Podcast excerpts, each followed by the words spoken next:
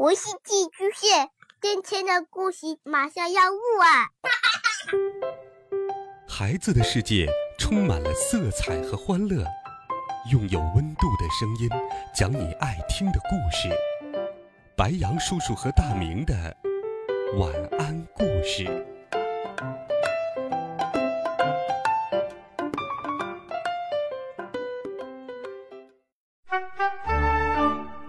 小朋友们、同学们，大家好，欢迎收听白杨叔叔讲故事。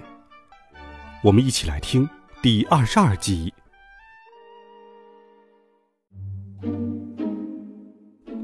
我爸爸和陈静一正要出门，妈妈回来了。妈妈一副垂头丧气的样子，我和爸爸看见后一下子紧张起来，因为我妈妈是一个很坚强。很乐观的人，很少看到他这样沮丧。我赶紧给妈妈倒了一杯水，问道：“妈妈，怎么了？发生什么事了？”妈妈叹了一口气：“唉，想说什么又没有说出来。”我和爸爸更紧张了。爸爸说。孩子他妈，呃，到底怎么了？是不是你体检发现得了重症？呸呸呸！真是乌鸦嘴，这都是什么话呀？不过，经爸爸这么一说，我的头嗡的一声，忽然间觉得天都要塌下来了。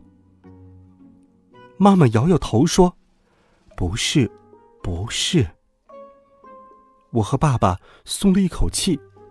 在我们看来，只要妈妈身体健康，就没有什么大不了的事。爸爸说：“孩子他妈，没有过不去的火焰山，你有什么事情就跟我们说，我们是一家人，要一起分担呢。”妈妈感动的看着我和爸爸，说道：“嗯，我们是一家人，有你们支持，我一定能渡过难关的。”妈妈停顿了一会儿，说：“今天，我们公司裁员了。”爸爸装作很轻松的样子说：“哦啊，没关系，只不过是丢了工作而已。”当然，我和爸爸心里都很清楚，这是很严重的事情。自从爸爸变小以后。妈妈的工作收入就是我们家唯一的经济来源。如果妈妈丢了工作，我们全家都要喝西北风了。妈妈说：“放心吧，我一定会很快找到新工作的。”爸爸说：“孩子他妈，我相信你一定能行的。”我问道：“妈妈，你们公司为什么忽然间裁员了？你们公司的老板？”不是已经恨不得一个人顶三个人用了？妈妈说：“最近发生了一些怪事，我们公司有些人不知道为什么突然变得十分能干，一个人能顶十个人用。他们算起账来比电脑还快，而且不会出错，简直太可怕了。因为他们几个人就能把公司的全部活干完。”所以，老板不需要这么多人，就把我们这些干活卖力但效率不高的员工，通通裁员了。听妈妈这么说，我和爸爸同时喊道：“超人药水！”妈妈问：“什么？”爸爸将超人药水的事跟妈妈讲了一遍，然后说：“孩子他妈。”你们公司的那些人都是因为喝了超人药水才会变得这么厉害的。妈妈说：“原来如此。可是，孩子他爸，上回你不是说超人药水喝多了会对整个人类社会造成危害吗？”爸爸说：“嗯，是的。大家现在只看到了它的好处，还没有看到它的坏处。”我和儿子正要去阻止这件事情呢。妈妈说：“现在吗？”我说：“事不宜迟，晚了后果不堪设想。妈妈说：“就你们两个去阻止吗？会不会有危险？”爸爸指着陈静一说：“有他在，孩子他妈，你就放心吧。”这段日子，妈妈已经充分见识了陈静一的身手，比电视里的武打明星还要厉害。因此，当听说有陈静一和我们一起去，她也就放心了。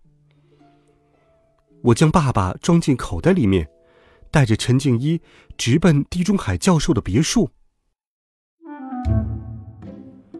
到了地中海教授的别墅，陈静一发扬他身为机器人的风格。连门都没有敲，一把就推开了他家的门。这时，地中海教授正在客厅里乐呵呵的数钱呢。我想起今天妈妈难过的样子，气不打一处来，走过去，一把抓住了地中海教授的衣领。地中海教授吓得马上求饶，喊道：“饶命啊！饶饶命啊！”我说：“你在说什么呀？”赶紧把药水给我交出来！我知道一定是你干的。地中海教授很无辜的说：“我我干什么了？”我说：“哼，你还装傻？如果你不知道我问的是什么，你干嘛叫我饶命？”地中海教授说：“上次你派人来揍了我一顿，我怕你这次又来揍我了。”我懵了，问道。我，我什么时候派人揍你了？说这种话要有证据呀。地中海教授说：“哎，上次有个长得像猴子一样精瘦精瘦的人和一个长得像施瓦辛格的人闯进了我的家里，让我交出那篇机器人论文和机器人样品。我乖乖的交了出来，但我还是没有逃脱皮肉之苦，被他们揍了个半死。”他们说这只是警告，让我以后识相一点，不要随便剽窃他人的作品。我剽窃论文的事情，除了你知道以外，还有谁知道呢？我哈哈大笑，哈哈！现在你承认剽窃了？地中海教授脸一阵红一阵白。爸爸在我的口袋里面踢了踢我，说重点。哦。我差点就忘了来这里的初衷了。我说：“看来你还没有接受教训。上回是你跑到我家里偷走我爸，不，我发明的超人药水的，对吧？”地中海教授疑惑的说：“什么？你可不要随便诬赖我！抄论文的事情我承认，但是偷东西的事儿我可绝对没有干过。”剽窃论文竟然被他轻描淡写的说成抄论文，这家伙真是八十岁老太太靠墙喝粥看表，卑鄙无耻，下流到极点。我对陈静一说：“给他一点教训，要不然他都不知道什么叫诚实。”地中海教授看着娇小的陈静一，欺软怕硬的说。嘿嘿嘿，你这次就派这么一个小女孩来教训我们？我警告你，我可是练过跆拳道的，就凭你们两个小屁孩，不是我的对手。再说了，这是高档小区，我的别墅报警系统一流，只要我按一下墙上的报警按钮，马上保安就会到。你们还是趁早离开吧，不然叫你们吃不了兜着走。报警系统一流，那上次猴子和施瓦辛格来，他怎么会被揍得半死？还有，他口口声声的说这是他的别墅，真是个可恶透顶、虚伪透顶的分子。陈静一走到地中海教授的面前，用一只手将他整个人举了起来，然后把他的身体像电风扇一样转了起来。地中海教授终于知道。这回遇上了真佛，连声求饶：“哎，救命！救命！哎，救命啊！放过我吧！”陈静一在我的示意之下将他放了下来。我问：“现在你说不说实话？”地中海教授被陈静一转得头晕目眩，他气喘吁吁地说：“哎哎哎，这件事儿确实不是我干的，我根本不知道什么超人药水。”这家伙竟然到现在还在装傻。我说：“那你高价卖出去的药水是从哪里来的？”地中海教授说：“哦，你们是说神仙水呀？那是我批发来的。我跟你们说，那简直就是前无古人后无来者的发明。你们想要吗？很贵的哟。呃，不过你们要的话，我可以打折卖给你们。”舞蹈，这家伙不仅是个剽窃狂，还是个奸商。爸爸大叫：“什么？批发来的？”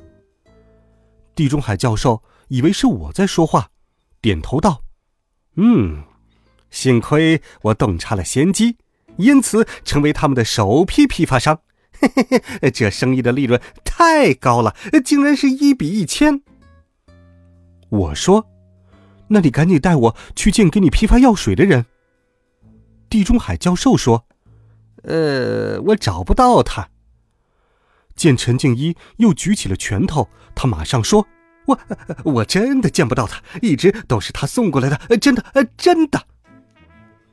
我说，那他下次什么时候来？地中海教授说，三天之后。我问，你这里的药水呢？地中海教授警觉的问，你你想干什么？我说，统统没收。因为惧怕陈静一的身手。他倒是很老实的，把所有的药水都交给了我。离开地中海教授的别墅后，爸爸说：“儿子，我们只好等三天了。三天后，我们埋伏在地中海教授家的附近，等待那个人的出现。我猜那个人一定是猴子。这一回，我们一定要抓住他。”我点头说：“对，一定要阻止他称霸世界。”毁灭人类社会的企图。好了，孩子们，这一集好听的故事，白羊叔叔就给你讲到这里。每天，白羊叔叔讲故事都会陪伴在你的身旁，温暖讲述，为爱发声。白羊叔叔讲故事，明天继续与你相伴。晚安，好梦。